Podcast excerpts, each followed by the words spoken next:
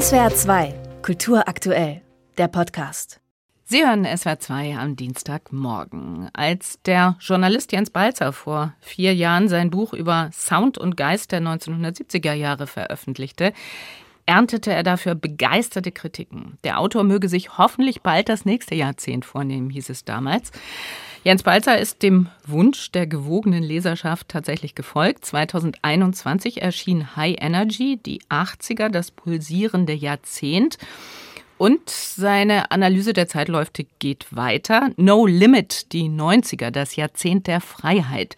So heißt sein jüngstes Buch, das heute erscheint. Und ob die Analyse der Zeitläufe mittlerweile für ihn zu einer Art Sucht geworden ist und wie man das macht, eben ein ganzes Jahrzehnt abbilden, darum soll es in meinem Gespräch mit dem Autor gehen. Hallo, Herr Balzer. Schönen guten Morgen. Herr Balzer, erste Frage. Ist es eine Sucht?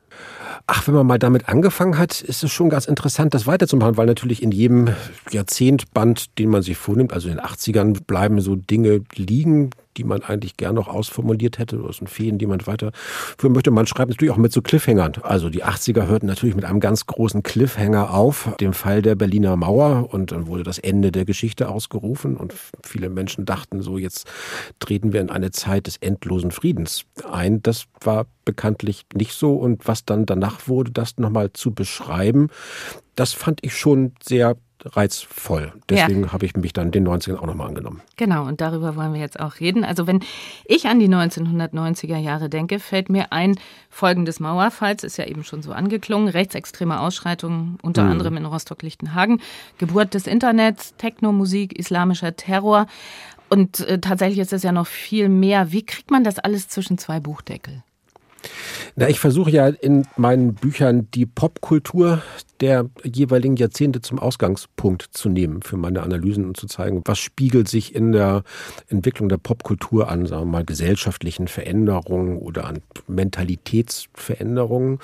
So habe ich es diesmal auch probiert. Also Wiedervereinigung und dann in Berlin der Techno, der in Clubs und auf Open-Air-Raves gespielt wurde. Also Techno als Soundtrack der Wiedervereinigung. Daran drückte sich das Gefühl aus, dass alle Unterschiede zwischen den Menschen verschwunden sind, wenn sich alle zu einem großen Bum-Bum-Bum-Rhythmus zusammenfinden. Also alle Differenzen sind verschwunden. Das war das Gefühl am Anfang der 90er Jahre, jedenfalls in bestimmten Teilen. Und was dann daraus geworden ist, nämlich dass diese Differenzen sehr schnell wieder eingezogen worden sind. Das ist dann eine Linie, an der entlang man die politischen und kulturellen Geschehnisse verfolgen kann. Also wie mhm. schnell ging das, ne? dass man die Freude der Wiedervereinigung dann darin mündete, dass sich West- und Ostdeutsche gegenseitig zu karikieren begannen ja. und misstrauisch zu beäugen begannen. Und wie schnell ging es, dass das Gefühl der Freiheit und des Friedens dann doch sehr dadurch getrübt wurde, dass wir diese neonazistischen rassistische Sub- und Jugendkultur hatten, die sich nicht nur in Ostdeutschland ausbreitete, aber auch vor allem dort und dann irgendwie für eine gesamtgesellschaftliche Stimmung sorgte, die unter anderem zu den von Ihnen schon erwähnten rassistischen Anschlägen und Ausschreitungen geführt hat. Die Eröffnung des ersten McDonald-Ladens in Moskau am Pushkinplatz am 31. Januar 1990 sei der Beginn eines Zeitalters der globalen Friedensordnung gewesen. Mhm. Schreiben Sie zum Beispiel, die ja jetzt leider definitiv kaputt ist. Also was ich daran aber aufhängen möchte, ist die Frage, wie wichtig ist die Fähigkeit, die große Bedeutung in kleinen scheinbaren Nebensächlichkeiten zu entdecken, wenn man eben die Zeitläufe analysieren will? Naja, das war ja eine gar nicht so unprominente politologische These damals, nämlich, dass jeweils zwei Staaten, in denen es jeweils einen McDonalds gibt, noch nie gegeneinander Krieg geführt haben. So, also weil sich hm. der, der, der westliche Liberalismus über die gesamte Welt ausbreitet. Also das sind so kleine Alltagsbeobachtungen, aus denen auch andere Historiker schon versucht haben, gesellschaftliche Trends und kulturelle Verschiebungen abzuleiten. Ich finde, eine der wesentlichen Entwicklungen in den 90ern ist zum Beispiel auch die Tatsache, dass diese Individualisierung die die westlichen Gesellschaften seit den 60er kennzeichnet hat, irgendwie noch stärker geworden ist. Also alle wollten jetzt ganz besonders sein, alle wollten Freaks sein, Außenseiter, alle ließen sich plötzlich tätowieren. Daran zeigt sich, man will was ganz Besonderes sein und das schreibt man auch in den eigenen Körper ein, die dann wiederum was auch darüber aussagt, wie sich die Wirtschaft in der Zeit verändert, weil der sogenannte Neoliberalismus, der sich in der Zeit ausbreitet, will natürlich genau solche Individuen, die sich selbst als Unternehmer betrachten. Am Ende des Jahrzehnts haben wir den Begriff der, der Ich-AG. Also da gibt es da schon einiges, was da sehr gut zusammenfindet. Also würden Sie sagen, man will was Besonderes sein, das ist sozusagen die Charakterisierung des Zeitgefühls der 1990er Jahre? Ja, ich glaube schon. Also diese starke Individualisierung, schauen Sie sich die, ähm, die Jugend- und Subkulturen der, der 90er an. Also Techno ist ein, eine Kultur, in der alle zusammenkommen können für einen bestimmten Zeitraum, um gemeinsam zu feiern, weil diesen, um diesen gesellschaftlichen Ausnahmezustand zu feiern, der dann aber auch schnell wieder vorbei ist. Aber ansonsten, was ist, was wir zum Beispiel in den 80ern haben, also als ich jung war, ich bin Jahre 69, dann war man, ist man in den 80ern aufgewachsen, da war man dann entweder Punk oder Popper oder Gothic oder ne, ordnete sich einer bestimmten Subkultur zu. Das habe ich im Buch wieder 80er ausführlich beschrieben.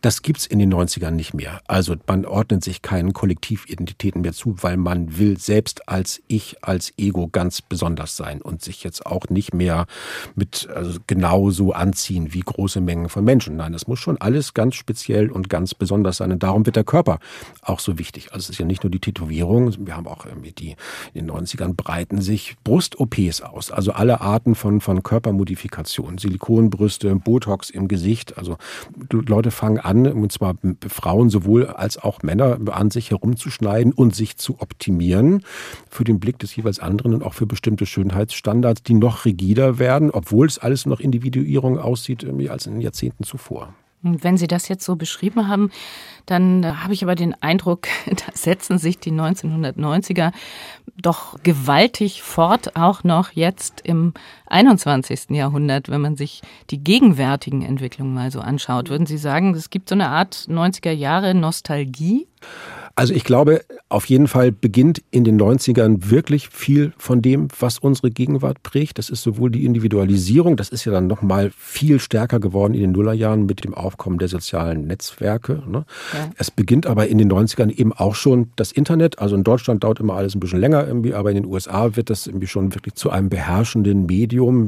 Mobiltelefone setzen sich durch. Also die ganze Mobilisierung der, der, der Kommunikation, was wird ununterbrochen erreichbar. Das beginnt da alles. Also man kann wirklich wirklich viel von dem, was uns heute beschäftigt, gewissermaßen in einer Nussschale in den 90er sehen. Darum ist es wirklich ein interessantes Jahrzehnt, um drüber zu schreiben. Und wir haben auf der anderen Seite sehen wir auch, es gibt nochmal das, das große Jahrzehnt der, der Postmoderne, Spielen mit den Zeichen. Also Simpsons immer noch beliebte Serie. Quentin Tarantino-Filme werden gerade wiederentdeckt. Also alles wird irgendwie ironisch und von Zitaten geprägt. Und auf der anderen Seite gibt es aber eben dann auch das, was wir heute Identitätspolitik nennen, beginnt dann etwa mit der Fatwa gegen Salman Rushdie, also die große Rückkehr der Religion, des religiösen Dogmatismus und natürlich dann auch äh, des, äh, des religiösen Terrors in Gestalt des politischen Islams.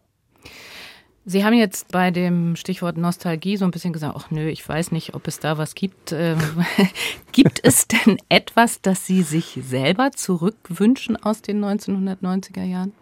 Ach, wenn man Nostalgie hat, dann wünscht man sich in dem Zustand, in dem wir leben, glaube ich, also wenn man jetzt etwas älter ist und das damals noch so mitgekriegt hat, aber eigentlich mehr Ruhe und Stille und Entschleunigung. Ne? Das ist ja immer so ein typisches äh, nostalgisches Sentiment, Ach, als, als man noch nicht die ganze Zeit irgendwie ununterbrochen erreichbar war ne? und als man nicht die ganze Zeit auf sein Smartphone guckt. Denn das natürlich, da sind die 90er natürlich eine Zeit, in der, also es gab am Anfang die ersten Anrufbeantworter und dann die ersten Telefone, die nicht mehr mit dem Kabel an der Wand hingen. So, ne? Also das, das war schon wirklich ein revolutionärer Schritt wenn man sich das heute vorstellt, ist natürlich alles das wirklich steinzeitlich irgendwie. Aber es war rückblickend halt eine Zeit, in der die Dinge noch vergleichsweise langsam erschienen und man noch vergleichsweise Ruhe hatte vor diesen Überflüssen an Kommunikation, in denen wir heute leben. Also, und es gab noch zum Beispiel, ich habe immer gerne Schallplatten in Schallplattenläden gekauft. Die gab es damals noch an jeder Ecke.